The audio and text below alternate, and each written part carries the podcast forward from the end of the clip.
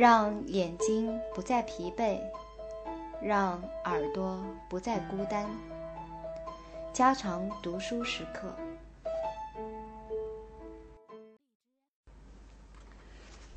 第十四章：每四个中有一个。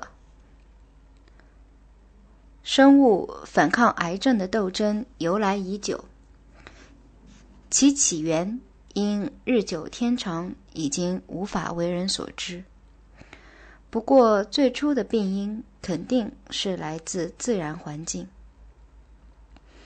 在自然环境中，无论有何种生物居住，地球总是受到太阳、风暴和地球古代自然界所带来的各种或好或坏的影响。这个环境中的一些因素制造了灾难。面对这些灾难，生命要么就适应，要么就被淘汰。阳光中的紫外射线可以造成恶性病变。从某些岩石中放出的射线也能如此。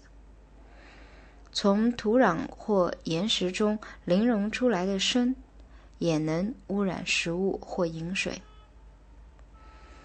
还在生命出现之前，环境中就已存在着这些敌对的因素。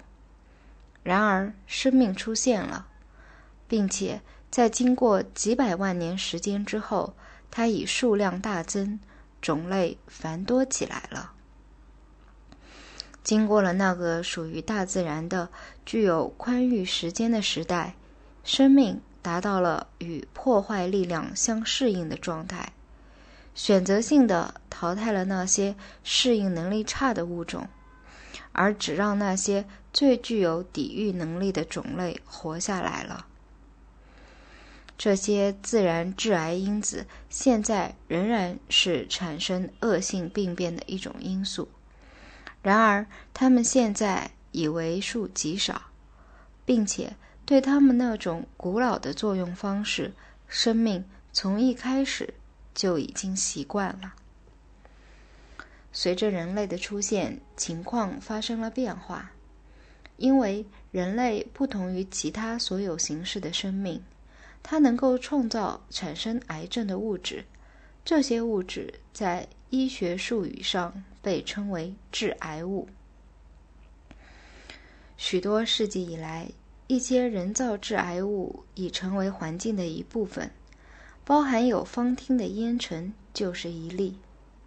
随着工业时代的来临，我们世界已变成了一个一直在不断加速变化的地方。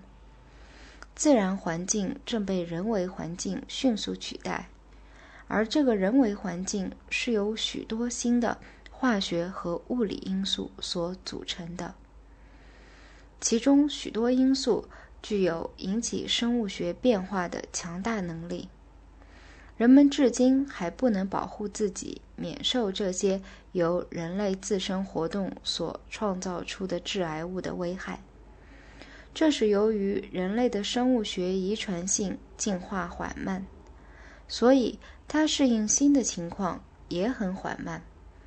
其结果是，这些强大的致癌物就能够很容易的击破人体脆弱的防线。癌症由来已久，但是我们对于癌症的起因的认识一直是很迟缓、很不成熟的。在将近两个世纪之前，伦敦的一个医生首先发现外部的或环境的因素可能引起恶性病变。1775年，波斯沃尔波特先生宣称，在扫普遍出现的阴囊癌肯定是与积累在他们体内的煤烟有关。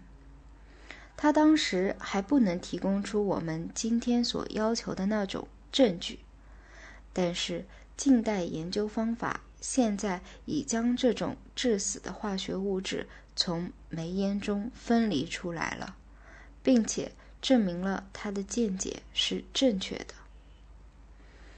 波特发现，在人类环境中有某些化学物质通过多次皮肤接触、呼吸。或饮食能引起癌症。在其发现后的一个多世纪时间内，这方面的认识并没有多少新的进展。确实，人们早已注意到，在康沃尔和威尔士的铜冶炼厂、锡铸造厂里的暴露于生蒸汽的工人中，流行着皮肤癌。人认识到。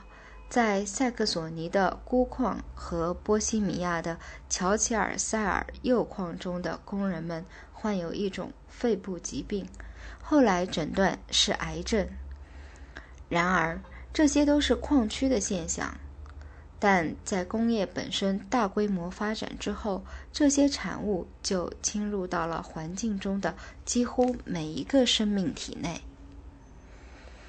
在19世纪最后的25年中，开始对起源于工业时代的恶性病变有所认识。大约当巴斯德正发现微生物是许多传染病病因的时候，另外一些人正在揭示癌症的化学病因。